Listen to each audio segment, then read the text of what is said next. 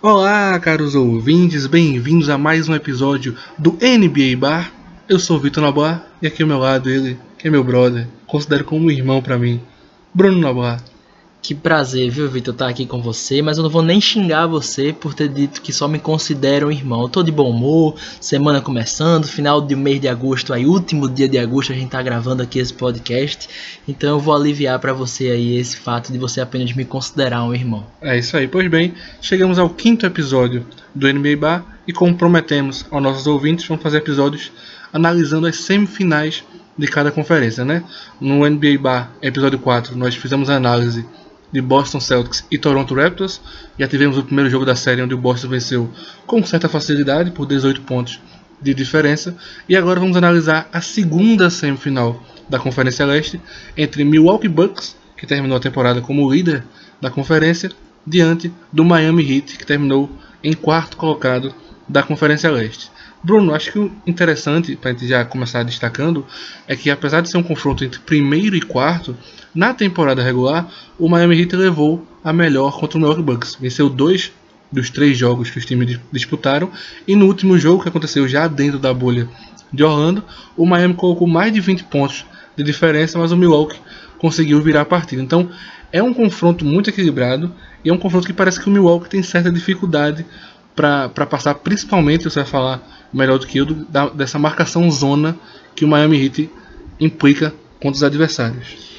Olha, Vitor, eu acho que em nenhum momento da temporada regular como um todo você chegaria, o torcedor do Miami Heat, com tanta confiança para bater o Milwaukee Bucks como chega agora.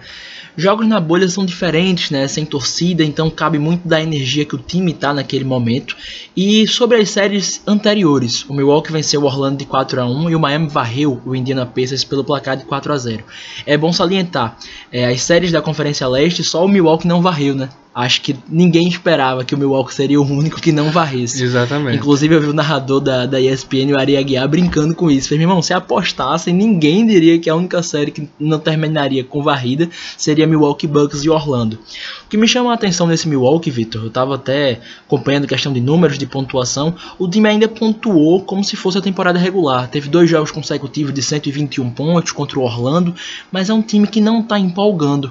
Eu sempre vi o Milwaukee como uma máquina de ataque, que é puxado pelo Antetokounmpo e quando dobram ele encontram, ele encontra os companheiros, encontra os companheiros livres. Só que o que acontece? O Milwaukee Bucks, os coadjuvantes, eles não estão em uma fase muito regular. O Chris Middleton no jogo 2, ou foi no jogo número 3 nessa série, teve uma partida de apenas 2 pontos. Ele terminou até bem com dois jogos seguidos de 21, mas também teve esse jogo negativo aí para salientar. O Eric Bledsoe não vem fazendo uns bons playoffs, está com média de menos de 12 pontos por jogo jogo. É a terceira pior média dele nos playoffs, vestindo a camisa do Milwaukee Bucks, é bom salientar. Então é um time que parece que não está na, sua melhor fase. Jogou muito mais na temporada regular do que vem jogando agora. Eu acho que esses jogos na bolha têm passado muito pelo ritmo das equipes é, no determinado momento. Por exemplo, eu vou citar o Houston Rockets como exemplo. O Houston começou a bolha e o Houston estava voando, fazendo 150 pontos, conseguindo marcar todo mundo. Nesse momento que o Houston está na série com o Oklahoma City Thunder, ele já não tá essa máquina de ataque e já não tá conseguindo defender com tanta regularidade. Então o que acontece com o time do Milwaukee é que tá vencendo, mas sem convencer. E se jogar assim contra o Miami Heat, vai ter muita dificuldade. O Miami mostrou na temporada regular muita maturidade contra o Milwaukee Bucks, vencendo o jogo na prorrogação na casa do Milwaukee, sem o Jimmy Butler. Então tem tudo para ser uma série longa, não espero menos de seis jogos. E o Miami vai confiante, né? Fez uma ótima série contra o Indiana. A marcação zona incomoda o Milwaukee Bucks. Então eu, eu tô ansioso e acho que vai ser uma série equilibrada. É isso aí, como a gente falava, Bruno, é, sobre a importância dos jogos na bolha. E muitas vezes o time, o time do Milwaukee é um time que tem seus jogadores veteranos, né? Tem o Brook Lopes, tem o George Hill, o próprio Bledsoe também que já tem uma certa rodagem na liga, tem o Kyle Cover, então tipo, quando você está na temporada regular, que começa em outubro e vai chegando em fevereiro, março, você está já com um ritmo de jogo tranquilo, né? Tipo, tá todo mundo jogando dia sim, dia não praticamente.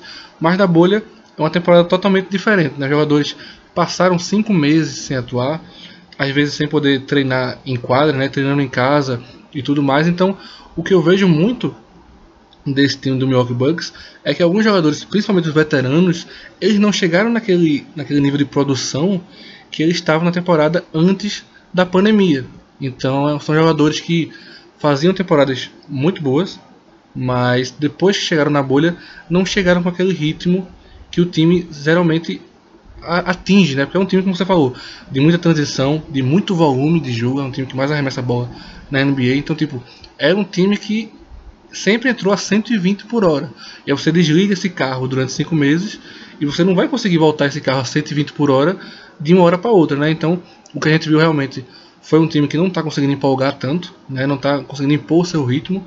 É, a gente falava, tipo, o time do Orlando Magic, sem o Aaron Gordon, sem o, o, o Jonathan Isaac, que são jogadores importantes, não só na parte ofensiva, mas na parte até defensiva, de marcar o Antetokounmpo, né? Que são dois jogadores largos e fortes. E mesmo assim o Orlando deu um jeito de complicar alguns jogos contra o, contra o Milwaukee Bucks. Então, realmente o Milwaukee não vem empolgando. E eu acho que vai ser uma série muito dura, realmente, contra o Miami Heat. Como você disse, eu acho que seis jogos no mínimo é o que a gente espera, porque é uma série de muito, muito equilíbrio. E se por um lado, Bruno, o Milwaukee Bucks não vem atuando bem, a gente vê o Miami Heat que entrou na bolha muito focado, muito bem treinado e com armas de elite para todos os lados, né?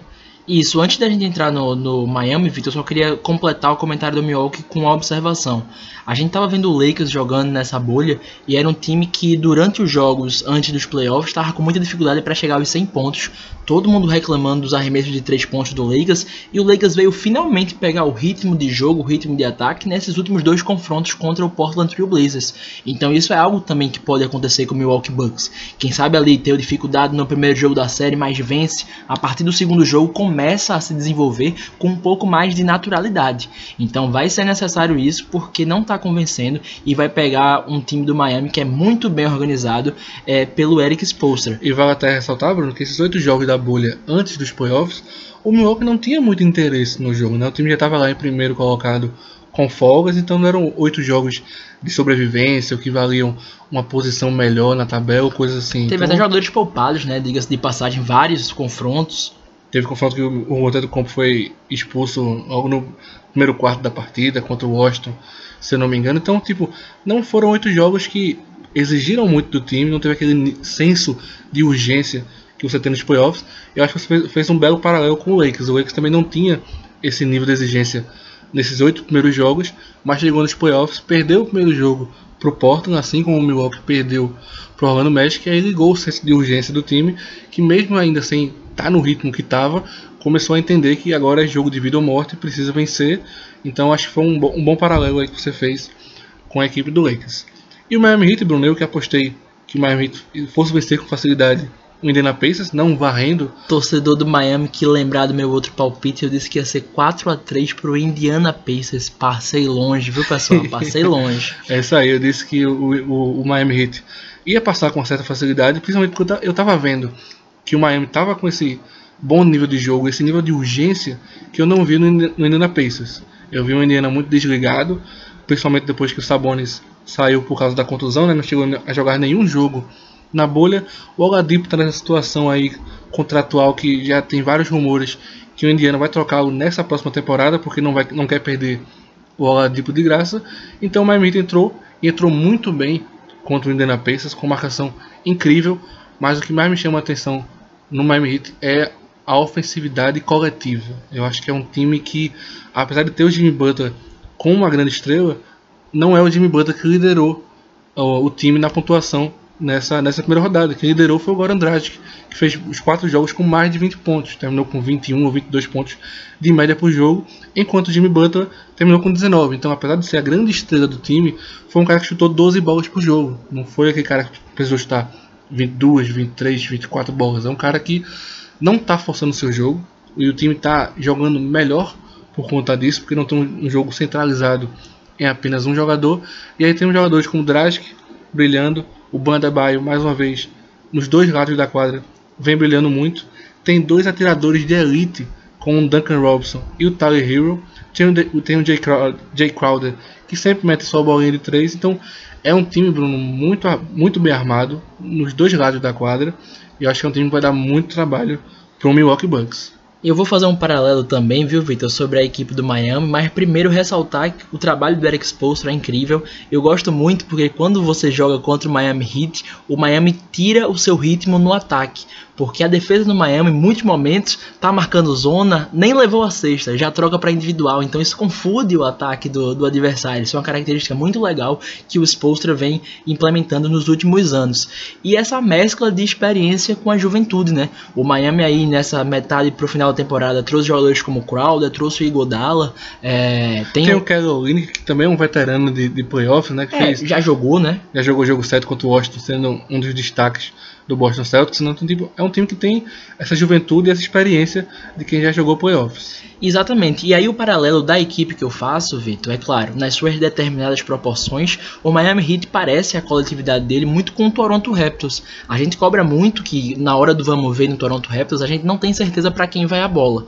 Pelo menos no Miami Heat, você tem a noção que o Jimmy Butler tá ali, mesmo que ele erre, aparentemente ele é esse cara para decidir jogo. Agora, o que me pareceu, admito até o torcedor que eu não consegui acompanhar os quatro jogos de, de Miami e Indiana, mas que o time do Heat conseguiu numa série avançar bem, 4 a 0, mas que também deu ritmo aos seus atletas para pegarem mais confiança. Assim como você falou do Milwaukee Bucks, se é um time mais experiente e tá com essa dificuldade de encontrar o ritmo de jogo, o Miami teve jogo aí que o Duncan Robinson arremessou e certeiro várias bolas de três pontos já no início da partida, então tava com a mão quente naquele momento. Outra hora lá foi o Tyler Hero, então o Miami conseguiu fazer com que todo mundo se sentisse confortável para jogar. E para mim esse é o ponto mais positivo. Exatamente, só para salientar esse seu comentário, no último jogo de Miami Heat e Indiana Pacers, o Tyler Hero veio do banco e jogou mais de 32 minutos. Então teve espaço para jogar, teve ritmo para achar o seu arremesso. Então realmente o Miami deu tempo para todo mundo aí pegar sua confiança. Exatamente. A questão agora é, vai pegar o Milwaukee Bucks, que o favorito é o Milwaukee. Tem muita aquela questão, não tem torcida, mas o Tyler Hero e o Duncan Robinson vão conseguir ter essas atuações de nível? Se não conseguirem, é uma coisa que acontece, é natural com todos os jogadores. Agora, de fato, sem torcida fica mais tranquilo, não tem aquele pé no ouvido, a gente vê que até a arbitragem muda, né? A arbitragem geralmente quando é playoffs sempre termina com a marcação outra ali a mais pro time da casa. Então, não tendo esse fator, você simplesmente não rouba mano de quadra. É 5 contra 5 e vai. Essa questão do, da falta de torcida, Bruno, eu vou pegar um, um comentário que o Gary Clark do Orlando Magic, não sei se é Gary o primeiro nome dele, eu esqueci agora, Gary Clark, se eu não estou enganado, do Orlando Magic, quando o Orlando venceu o primeiro jogo diante do Milwaukee Bucks, ele comentou, olha, no primeiro quarto teve a bola que o Giannis Antetokounmpo girou, enterrou em cima de dois jogadores, e aí a gente foi fazer o ataque. E no ataque eu meti uma bola de três. Por quê? Porque quando o Giannis fez a jogada linda jogada, uma enterrada incrível, não teve torcida vibrando, não teve a galera pedindo defesa, defesa, tipo, era só mais uma jogada. Então a questão é, vamos fazer a jogada certa, porque não tem torcida atrapalhando, não tem aquela pressão no estádio, você pode fazer sempre, tentar fazer sempre a jogada certa, porque não tem essa pressão da galera gritando defesa, defesa, ou a galera gritando porque seu jogador ao estar fez uma grande jogada, uma grande enterrada, um grande passe, algo do tipo, uma grande roubada de bola. Falta esse, fator externo. Então, muitas vezes esses times como o Milwaukee Lakers que teriam essa vantagem de fazer quatro dos sete jogos em casa não tem. E isso para jogadores medianos que muitas vezes quando jogam fora de casa sentem muita pressão. Mas ao mesmo tempo quando jogam em casa eles evoluem o seu jogo. Vou dar por exemplo o Kyle uh, Kyle quando jogava pelo Boston Celtics fazia grandes partidas quando jogava no TD Garden jogava em Boston. Mas quando jogava fora de casa jogava mais abaixo como o Terry Rozier também na época do Boston. Quando jogava no seu estádio, jogava muito bem. Quando jogava fora de casa, jogava muito mal. Então, não tem mais esse fator torcida, esse fator dos role players, como a gente chama, né? jogadores que não tem tanta produção regular, mas quando jogam em casa jogam motivados. Então, não tendo esse fator é, na bolha de Orlando, tudo fica mais imprevisível. Eu concordo totalmente com você, Vitor. E eu acho que o Miami está bem encaixado para essa série. Vai extremamente confiante, enquanto do lado do Milwaukee tem muita desconfiança. E também tem muito isso, né? A pressão do Milwaukee Bucks não é apenas por ter sido líder de conferência, mas por ter sido líder de conferência e saber que não tem mais o Kawhi Leonard do, do lado do Toronto Raptors para um possível embate entre Antetokounmpo e ele, e também porque se o Milwaukee, por exemplo, não ganha a NBA esse ano, não vai para a final, a chance do Antetokounmpo ir embora, ela é muito grande. Então é muita pressão na equipe do, do Milwaukee Bucks que não está empolgando. Eu gosto muito do técnico da equipe do, Mike do Bucks, o Mike Budenholzer, que já fez um trabalho maravilhoso na equipe equipe do Atlanta, né? Levou o Atlanta a 60 vitórias quando tinha Jeff Teague, o próprio Kyle Coven, enfim. Então, eu acho que o Milwaukee vai ter que se provar. Eu quero e espero ver o Milwaukee mais vibrante em quadra, tá muito Antetokounmpo e ele enterra e ele comemora, mas o time não parece estar tá todo mundo na mesma química, parece estar tá desligado. E nesses jogos da bolha todo mundo precisa estar tá vibrando porque parece bobagem, mas é uma coisa que importa. É isso aí. Vamos analisar agora os dois quintetos das duas equipes, Bruno, começando pelo Milwaukee Bucks, que tem na armação o Eric Bledson. E o Miami Heat tem o Goran Dragic. O Goran Dragic, os dois já, já, jogaram juntos né, na, na, em Phoenix Suns, numa época que o Phoenix Suns simplesmente resolveu trazer três armadores para a sua equipe. Goran Dragic, Eric Bledson e Isaiah Thomas, e, acabou se livrando dos três armadores. Mas aí, Bruno, eu vejo um certo equilíbrio, mas com a vantagem no momento pro Goran Dragic. Era um cara que estava vindo muito bem do banco de reservas na época que o Chris Dunn, ou Chris Dunn, não, o Chris Kendrick não, Kendrick perdão. Não. Toda, toda, vez, toda vez, toda eu, vez eu confundo Chris Dunn com Kendrick não.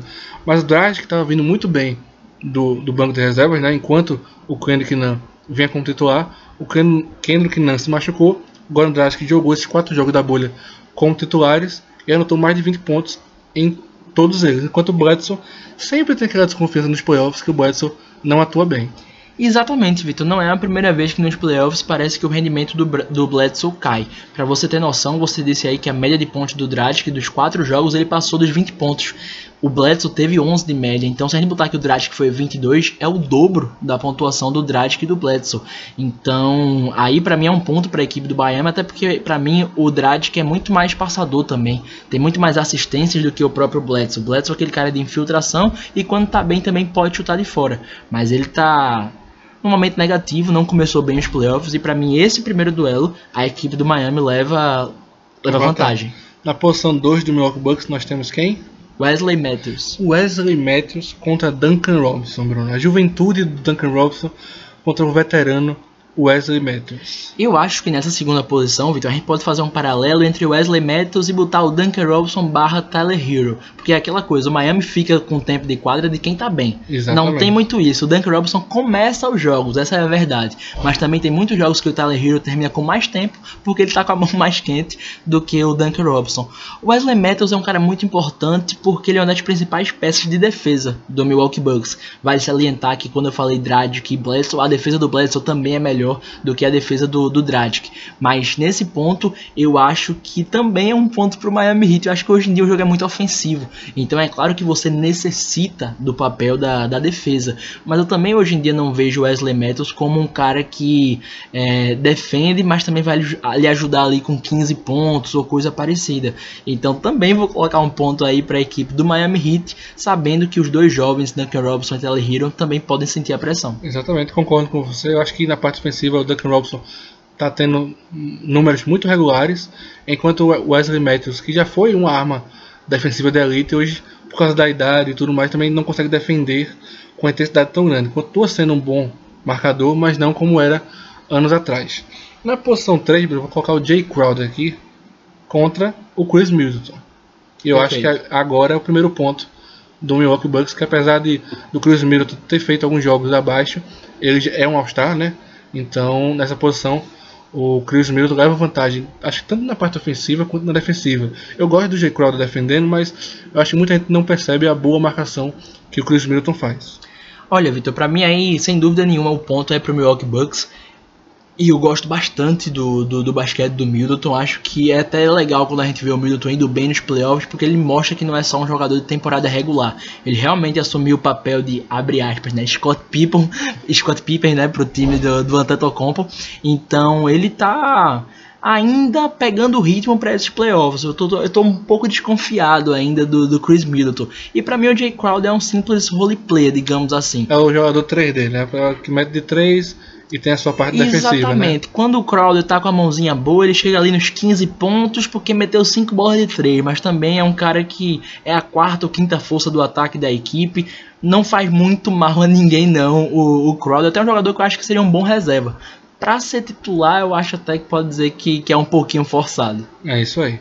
Na posição 4 temos os dois All-Star, né? Jimmy Butler pelo lado do Miami Heat e o Giannis Antetokounmpo pelo lado do Milwaukee Bucks. Infelizmente, apesar de Jimmy Butler ser um grande jogador, a gente não pode falar muito porque o Giannis Antetokounmpo provavelmente vai ser eleito pela segunda vez como MVP da liga, né? Infelizmente, o Antetokounmpo ele tem o melhor rebote, tem o melhor passe. Lógico, falta ainda o arremesso. Jimmy Butler também é um melhor arremessador do que o Giannis Antetokounmpo, mas nesse momento não tem nem comparação, né, Bruno? Exatamente, Vitor. Eu gosto bastante do Jimmy Butler, é um cara que eu gosto da marcação, gosto da entrega, eu gosto do trash talk do Jimmy Butler, mas não tem como comparar ele com o Antetokounmpo, né? Eu acho que se botar numa escala de 0 a 10 e a gente bota o Antetokounmpo como 10, o Jimmy Butler ainda fica em 7,5. Então é uma diferença de dois pontos e meio aí grande de um jogador para o outro. Então essa aí sem dúvida é vantagem para a equipe do Milwaukee. E querendo ou não, é óbvio também citar isso, mas é o jogador mais dominante da série. Então por enquanto tá 2 a 2, mas o, o Milwaukee é que tem o cara que pode realmente resolver, digamos assim, todos os jogos. É isso aí. Então, por enquanto, o Miami tem a vantagem no backcourt, aí com o Dragic e o Duncan Robinson. E, por enquanto, o Milwaukee Bucks vai no frontcourt com o Chris Middleton e o Antetokounmpo. Chegamos agora nos dois pivôs, Bruno, vai ser bem interessante, que talvez seja um dos duelos mais equilibrados dessa série, com o Banha Debaio pelo lado do Miami Heat e o Brook Lopes pelo lado do Milwaukee Bucks. Eu vou colocar esse ponto para a equipe do Miami Heat, Victor. Eu gosto demais da defesa do, do Adebayo. E o Brook Lopes, ele é um cara, como é que eu posso dizer, meio de lua. Eu acho que o Brook Lopes é um bom jogador para se ter no elenco, é um bom cara ofensivamente, é um pivô que tem arremessos de 3, mas ele tem uma liberdade também tão grande na equipe do Milwaukee que geralmente ele arremessa uma bola de 3, às vezes de muito longe, às vezes sem parar para pensar muito, ele pega uma bola para fazer catch shoot, que não é a de, a de pivô, então é um cara que ajuda bastante. Esse para mim é do equilibrado. Na escala, mais uma vez de 0 a 10, colocaria ali o Bandebaio 7 e ele 6, 6,5, mas eu botaria vantagem aí é, para a equipe do Miami nesse duelo. Eu também. Para mim a vantagem, porque para mim tanto o Bandebaio quanto o Brook Lopes eles se equivalem na parte ofensiva.